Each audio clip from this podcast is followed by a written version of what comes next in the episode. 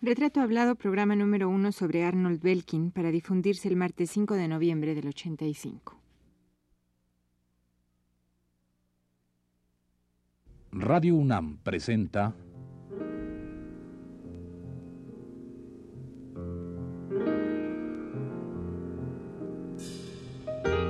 Retrato Hablado. Arnold Belkin.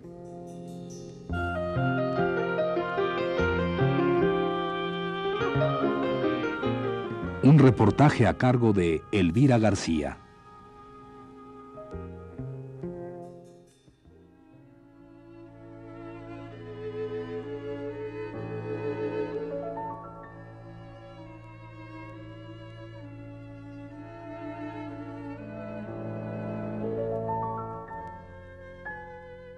Sería absurdo pensar que el artista, y con mayor razón que nunca el artista contemporáneo, no tiene una conciencia histórica.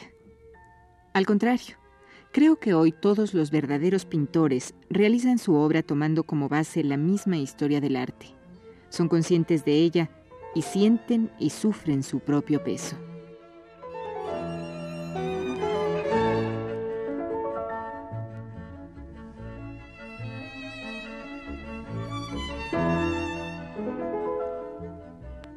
Así se expresa el escritor y crítico de artes plásticas Juan García Ponce al referirse a los creadores contemporáneos mexicanos.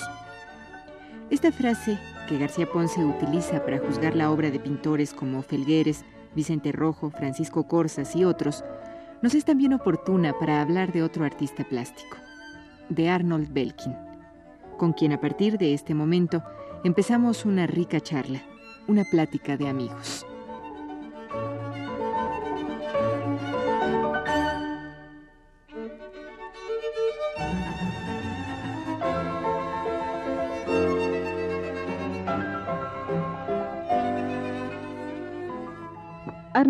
De tu infancia, solo los que no te conocemos, los que tal vez te conocemos poco, solo sabemos que naciste en Canadá en 1932. A mí me gustaría que, pues, que hablásemos de algunos detalles sencillos y que a veces parecen no tener importancia en las biografías de las personas, ¿no? ¿Cómo, se, cómo fue tu infancia? Pues nací en, eh, en una ciudad muy pequeña en esa época que se llamaba Calgary, que es en medio de las praderas del Canadá. Eh, es una región de vaqueros, más bien entonces era una región de vaqueros, algo como Texas en los Estados Unidos. Eh, ahora ya es una zona petrolera, igual que Texas. Em, cuando tenía cinco años vino la Gran Depresión y eh, mi familia emigró a Vancouver y en realidad crecí hasta mi adolescencia en la ciudad, en el puerto de Vancouver, que está junto al mar Pacífico. Eh, una ciudad considerablemente más grande que Calgary, pero eh, sigue siendo hoy en día una ciudad pequeña de menos de un millón de, habitantes. Entonces, en realidad, eh, pasé mi, mi, mi niñez en un puerto junto al mar con todo lo que implica la, eh, el contacto con gentes exóticas, gentes de otros, eh, partes del, otras partes del mundo. Eh, lo que más recuerdo ahí es el barrio chino. Lo que más me gustó de Vancouver eran los muelles, un poco lo que llamaríamos los bajos fondos, o sea, la parte cerca de los muelles donde vive la gente pobre, sobre todo indios, indígenas de ahí de la costa del Pacífico, el barrio chino de Vancouver. ¿Y, la casa, cómo era tu casa? Bueno, no tanto físicamente, sino a nivel de ambiente. ¿Qué tanto la casa o lo que la casa te daba o la familia te influye para lo que más tarde va a ser tu determinación de... Pues eh, la casa era una casa totalmente clase media. Eh, la clase media en Canadá era más bien pues la clase trabajadora. Mi padre era Em, trabajaba, tenía un muy pequeño negocio de muebles usados y de maquinaria, em, pero en la casa, que era clase media, había un ambiente, pues cierto ambiente de cultura, siempre había buenos libros, siempre desde que recuerdo había bonos para los conciertos, siempre había ah, un interés en la cultura. Mis padres eran inmigrantes judíos que venían de Europa Oriental. Mi madre era de, hija de un eh, judío ruso de Odessa que emigró a Inglaterra cuando ella era bebé. Y mi padre era de Ucrania, hijo de eh, rabinos eh, judíos que emigraron a Canadá en 1917 cuando los pogroms antisemitas. Entonces soy hijo de inmigrantes. Sí. ¿Tu, ¿Tu, segundo apellido cuál es? Greenberg.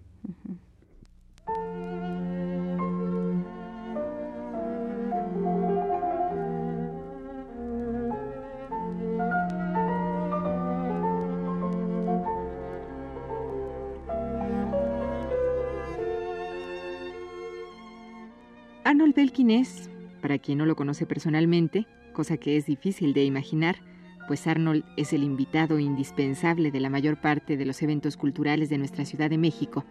Para quien no lo conoce, decíamos, intentaremos describir con imágenes la que nosotros tenemos de él. Tiene 53 años de edad, pero parece de 40. Su mirada incisiva, como de lince, se clava en personas y objetos hasta que logra descifrarlos.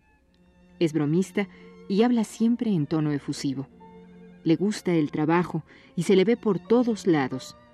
Tiene la curiosidad del niño que quiere saber todo de todo y a la vez es un hombre del que se aprende mucho.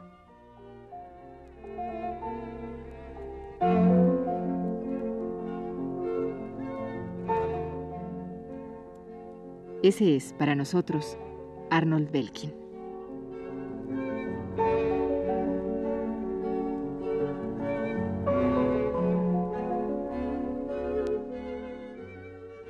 Entonces todo este ambiente te influye para que más tarde, a los 13 años, eras, muy joven, ¿no? Ingreses a estudiar la, en la Escuela de Pintura de Arte de Vancouver, ¿no? Sí, así es. ¿Qué, qué, te dejó esa experiencia de, de la Escuela de, Arte de Vancouver? Pues era mi primer, ah, fueron mis primeros estudios profesionales, de alguna manera. Empecé a dibujar desde niño, desde los cuatro o cinco años, primero dibujando en las eh, pastas de los libros, las páginas blancas al principio, al final de los libros, eh, y después en cuadernos que me compraban, y después ingresé a las clases eh, de dibujo infantil que había en el Museo de Arte de Vancouver, y, ya cuando tenía suficiente edad, a los 13 años, ya estando en la, lo que llaman el high school, que correspondería a la secundaria, entre secundaria y preparatoria de aquí, eh, me inscribieron a las clases de, eh, de, dibujo al natural y de pintura en la escuela de arte. Y, pues ahí tuve mi primer contacto con artistas profesionales, puesto que los artistas eh, de Vancouver, los artistas canadienses, eran los mismos maestros de la escuela de arte.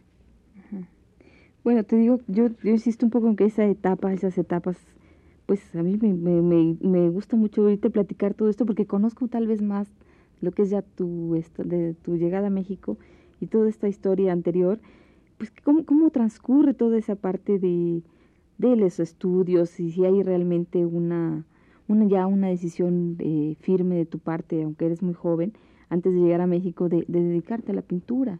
Sí, em, yo era de esos niños así que, que, que, me metía en todas las, todas las artes, me estudiaba música, me fascinaba el teatro, eh, desde niño era actor de radio, eh, no había televisión todavía.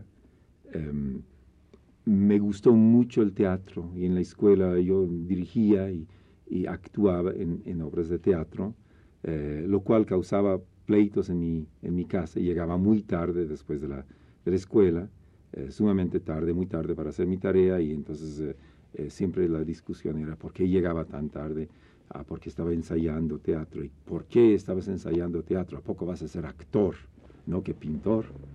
Eh, y efectivamente, desde los 10, 11 años eh, me dedicaba mucho a la pintura. A los 12 o 13 años empecé a ganar premios. A los 15 gané un premio profesional. Ah, y, ya era pues eh, decidido y aceptado que yo iba a estudiar pintura como, como una carrera.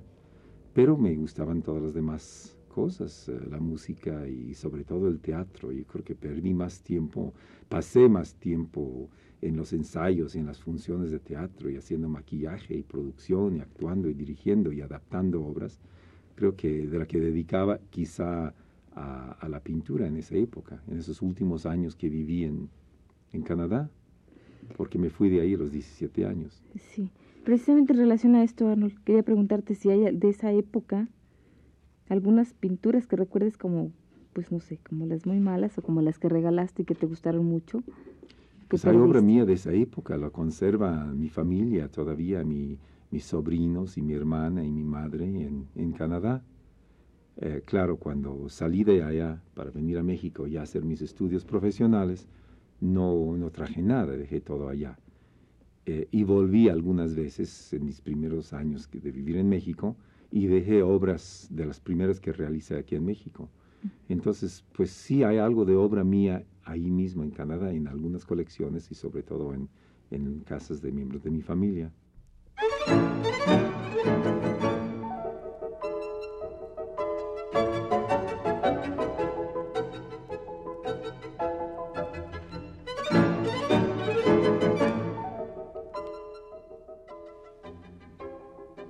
Ya hemos descrito la imagen física que tenemos del maestro Arnold Belkin descripción que es sin duda completamente subjetiva.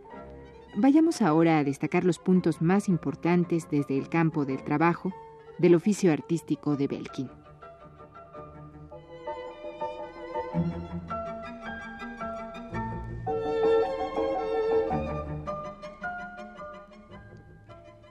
Arnold Belkin es una figura multifacética, como lo son muchos artistas plásticos que conciben el arte como una expresión integral que debe alimentarse de la danza, la música y el teatro, entre otras disciplinas.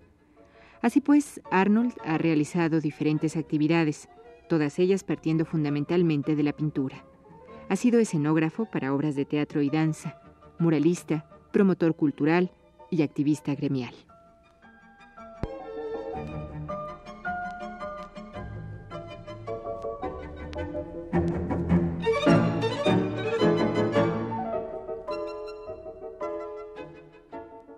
Cómo es que llegas a México, Arnold? ¿En qué circunstancias?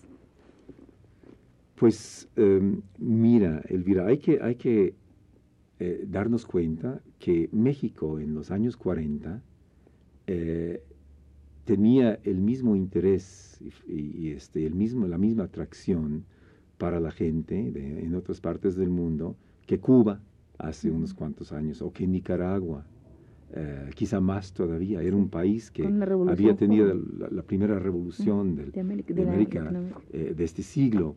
Eh, estaba en, una, en un renacimiento cultural muy, muy intenso y muy atractivo. Entonces, intelectuales y artistas y, y, gentes estudiosas venían de todas partes del mundo a conocer este fenómeno cultural y social y político que se sucedía aquí en México. Eh, todavía más en la época de Cárdenas, eh, México generaba mucho interés. Em, también entonces se produjeron eh, muchos libros sobre México, libros que aún así, aún hoy en día muchos mexicanos no conocen porque se hicieron en inglés o se hicieron en, en otros idiomas.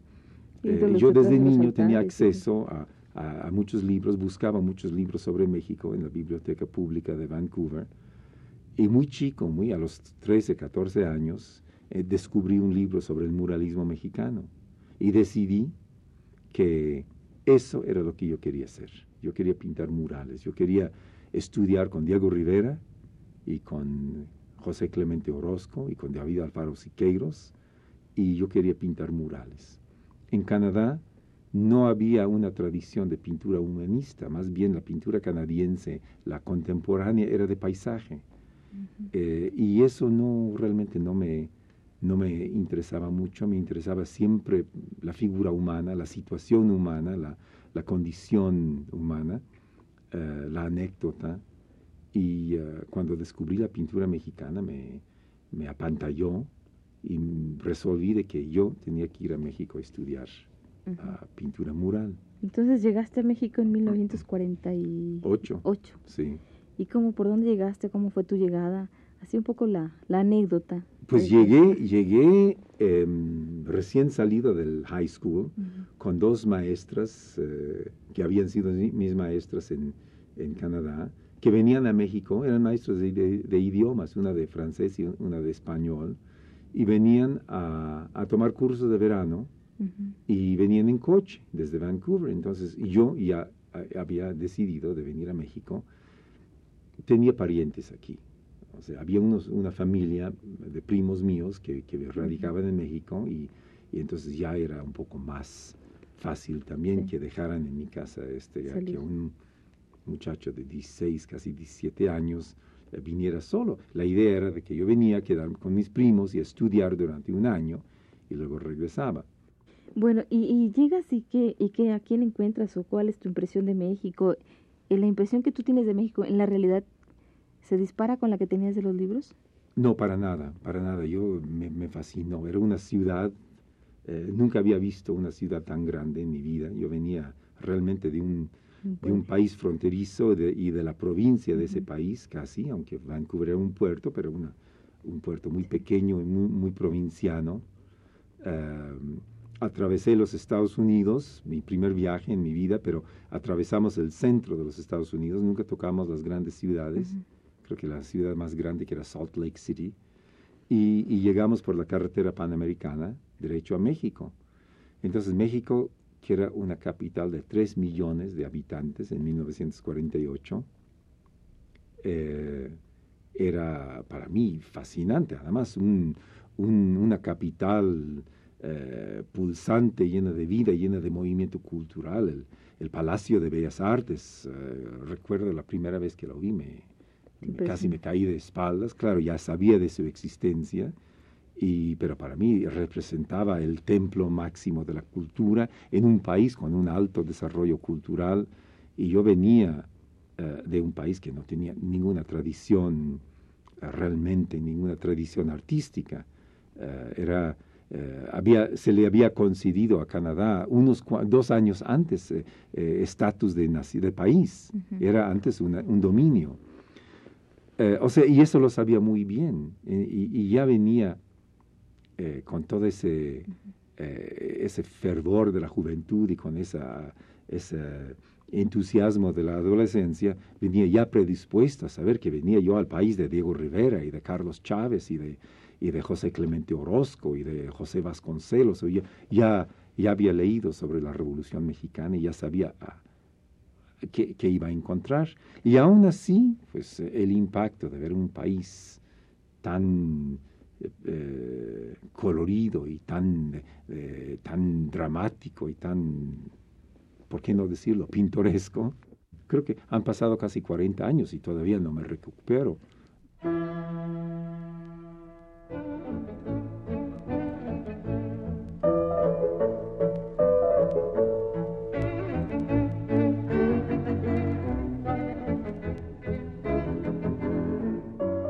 Arnold Belkin nació, como él mismo nos ha contado, en Canadá en diciembre de 1932. Desde 1948 radica en nuestro país, por lo tanto es ciudadano mexicano. Es importante subrayar esta situación, ya que si casi 30 años de estancia en México le han dado la ciudadanía mexicana, su obra artística ha sido definitivamente desarrollada en nuestro país.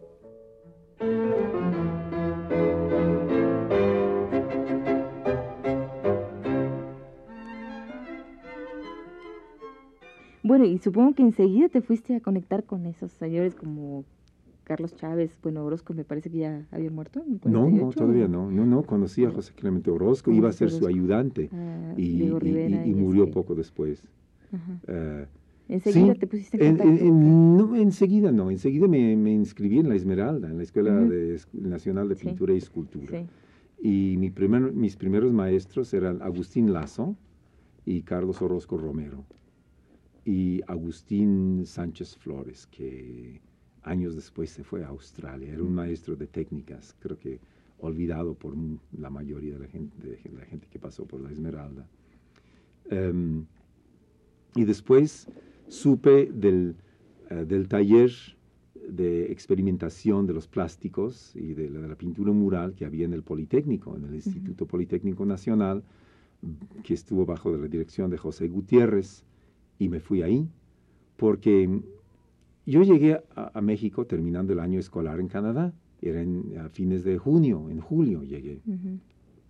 Y en julio, en esa época, era a la mitad del año escolar en México. El año escolar empezaba en enero. Entonces yo llegué terminando mis estudios allá y era la mitad del año escolar. Entonces cuando quise inscribirme en la, Esmeralda, eh, no me tomaron muy en serio. Creen que yo venía, como muchos extranjeros, a tomar curso de verano y que iba a estar seis semanas y me iba a ir. Y claro, mi intención era quedarme. Desde que puse pie en México dije yo ya, ya no me regreso a Canadá. este taller de ensayo de materiales plásticos, ¿verdad? ¿Se llamaba? En el Politécnico. Del Politécnico. Este, yo tengo la impresión, no sé, tú me dirás, ¿no? Que este taller fue así como muy determinante para tu obra, ¿sí? Sí, eh, lo que te iba a decir era que mm, cuando me inscribí en la Esmeralda, me inscribí, quise inscribirme en la clase de, pintura mural, de fresco, cuyo maestro en esa época era Pablo O'Higgins. Pero O'Higgins se había ido a Europa y no había clase en ese momento, iba, se iba a reanudar más adelante. Y entonces me, me, dieron, me pusieron a tomar clases de dibujo al desnudo y de paisaje, cosas que yo ya había estudiado en Canadá y realmente no había venido a México a eso, sino a aprender mural, a trabajar al fresco, a trabajar en, en algún proyecto mural. Y fue cuando alguien me dijo que en el Instituto Politécnico Nacional había un taller donde se estaba ensayando los plásticos. Y en esa época, Elvira, decir plásticos era como decir ahora computadores o electrónica, era la palabra mágica. Y efectivamente, Gutiérrez estaba experimentando con los plásticos industriales para lograr, y logró pues, eh, después, em, pinturas sintéticas hechas a base de, materiales contemporáneos, de, de resinas sintéticas. O sea, fue toda una revolución en la técnica de la, de la pintura, porque antes se usaban las técnicas tradicionales milenarias del fresco, la encáustica y el óleo. Y gracias a las investigaciones de, de José L. Gutiérrez y de David Alfaro Siqueiros, que juntos tuvieron en Nueva York en los años 30 un taller experimental para experimentar con los, materiales industriales de la pintura. Em, ese taller eh, continuó en el Instituto Politécnico Nacional bajo la dirección de Gutiérrez y ahí fui a dar eh, al principio porque me dijeron que también daban clases de fresco, que cosa que, era, que sí era cierto.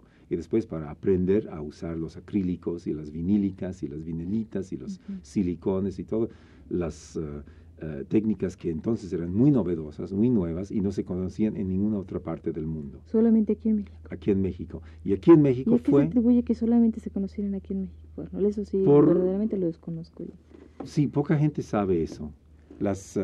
Las pinturas eh, acrílicas que ahora se usan en todo el mundo es un invento, son un invento mexicano. ¿Ah, y eso es porque había un movimiento mural y, eh, y, había una inquietud, sobre todo de parte de Siqueiros. Siqueiros, desde que salió de México a fines de los años 20, a principios de los 30, y se fue a, a, pasar una temporada en Estados Unidos. Acuérdate que, que en la época de Calles, hubo una reacción contra todo el movimiento muralista que había empezado con el tiempo de Vasconcelos. Eh, hubo una reacción, muchos de los um, eh, artistas eh, se, pues, o se pusieron en receso o retirar, se retiraron a sus estudios, o en el caso de Orozco, de Diego y de Siqueiros, emigraron a Estados Unidos. Y Siqueiros, que se encontró por primera vez en un país industrializado, y también porque desde antes había tenido unas grandes inquietudes en cuanto a, a, renovar las técnicas. Hay anécdotas acerca de Siqueiros, de que cuando estaba pintando ahí en, la, en San Ildefonso, en la Prepa 1,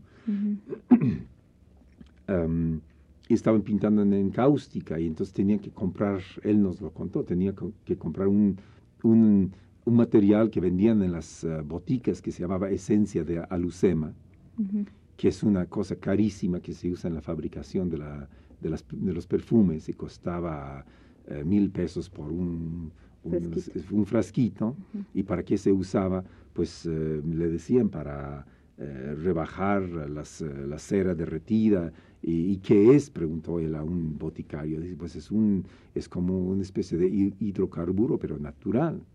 ¿Y qué es un hidrocarburo? Bueno, pues la gasolina es hidrocarburo.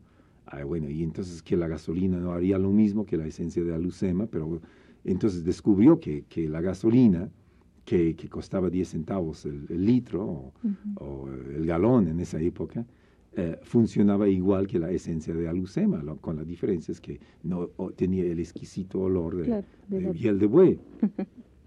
Ahora, ese tipo de, de, de, inquietud de parte de Siqueiros lo condujo a, a investigar materiales modernos. Él decía, si el acabado de un coche, de una máquina, eh, es muy brillante y dura tantos y tantos años en la intemperie, ¿por qué no sirve para la pintura artística? Y entonces ahí fue, estando en Nueva York, fue cuando empezó a, investigar y a experimentar con pinturas sintéticas, con esmaltes para, eh, y lacas para coches, eh, resinas sintéticas, y interrumpió toda esa experimentación porque se fue a la guerra civil de España, el taller se cerró y uh, seis años más tarde en el Instituto Politécnico Nacional bajo la, el patrocinio del, o el apoyo del gubernamental se instaló el, el taller bajo la dirección de José Gutiérrez. Y ahí, y ahí se inventó el, lo que es, ahora se llama el Politec y que fue la primera pintura acrílica que se fabricó en el mundo.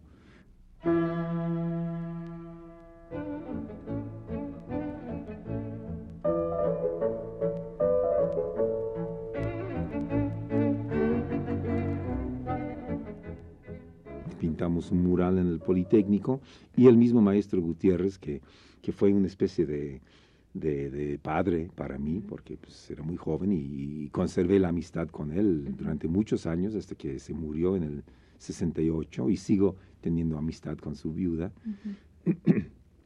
Em, ¿Te contactó con Me contactó con, no, con José Clemente Orozco, me llevó con Orozco para que yo fuera su ayudante. Eh, estaba empezando un mural en el Conservatorio de Música, allá en, Polanco, en Presidente Mazarik. Pero murió antes que, que se pudiera llevar a cabo ese, ese mural. Y eh, después me conecté con Siqueiros y fui ayudante de Siqueiros.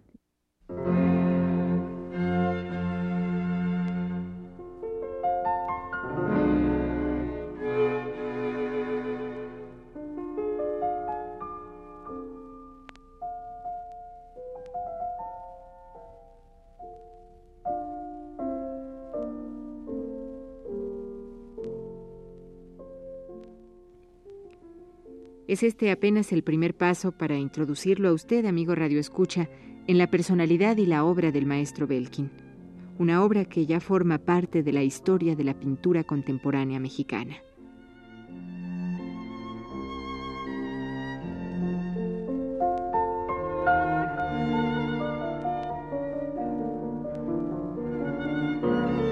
Esta fue la primera parte de la serie dedicada al pintor Arnold Belkin. Le invitamos a escuchar la segunda el próximo martes a las 21.15 horas. Gracias por su atención.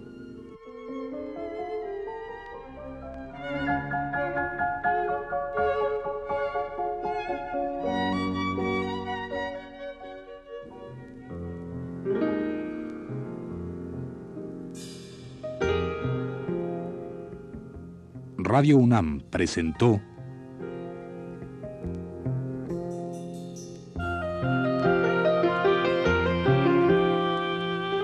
Retrato hablado. Arnold Belkin.